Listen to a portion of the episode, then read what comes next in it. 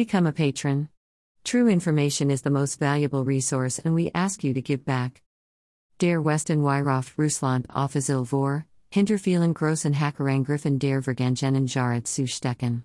Die USA klagten sieben Agenten des Militärgeheimdienst GRU unter anderem wegen der Cyberattack auf Welt Anti-Doping-Agentur WADA Niederländische Behörden erwischten nach eigenen Angaben GRU Agenten beim Versuch, sich ins Computernetz der Organisation für ein Verbot von Chemiewaffen, OPCW, zu hacken. Die britische Cyberware Reachnet dem GRU auch die Hackergruppe APT28 zu, die hinter den Cyberattacken auf den Deutschen Bundestag und das Datennetzwerk des Bundes vermutet wird. Die Enthüllungen aus London, Den Haag und Washington sind die Bisher scharfsten Anschuldigungen im Zusammenhang mit mutmaßlich russischen Hackerangriffen. Besonders ausführlich und gut dokumentiert waren die Vorwürfe der Niederländer. Sie veröffentlichten am Donnerstag unter anderem Bilder von der Spionageausrüstung sowie Daten von beschlagnahmten Geraten. Nach Angaben der Ermittler wollten die GRU-Agenten im April ins WLAN Netz der OPCW eindringen. Die Organisation unter such damals Chemiewaffen Angriff in Syrien sowie die Nervengiftattack auf den ehemaligen russischen Doppelagenten Sergei Skripal und seine Tochter Julia in Großbritannien.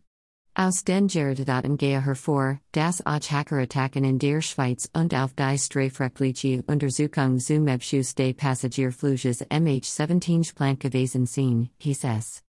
Mit den Angriffen auf die WADA und den Leichtathletikverband IAAF wollten die russischen Hacker nach Darstellung der US-Ermittler von den Vorwürfen eines staatlich betriebenen Dopings gegen Russland bebunken. Sie hätten aber auch versucht, sich in den US-Atomkonzern Westinghouse zu hacken. Details dazu, etwa, ob die Attacke Volk hatte, gab es nicht. Bereits im Morgen veröffentlicht die britische Cyberware eine Liste von Hackergruppen, hinter denen so gut wie sicher der GRU stehe. Darunter ist auch APT28, die hinter den Angriffen in Deutschland vermutet wird. Experten gingen bereits davon aus, die offizielle Anschuldigung aus London untermauert nun den Verdacht.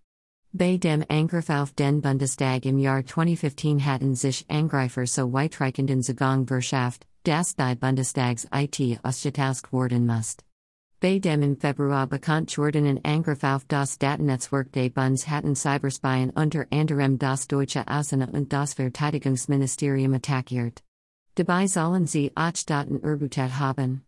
Das britische National Cyber Security Center von nach eigenen Angaben heraus, das der GRU auch vor Attacken auf die Demokratische Partei vor den US-Präsidentschaftswahlen 2016, einen Flughafen in der Ukraine sowie eine TV-Station in Großbritannien verantwortlich ist.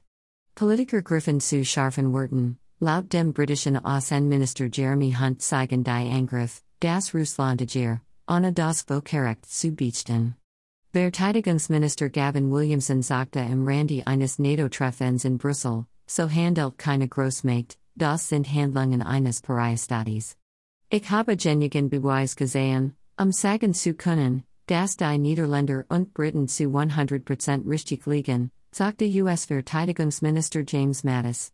EU-Ratspräsident Donald Tusk und Kommissionschef Jean-Claude Juncker verurteilten das Vorchen. Become a patron. True information is the most valuable resource and we ask you to give back. Email address. Subscribe.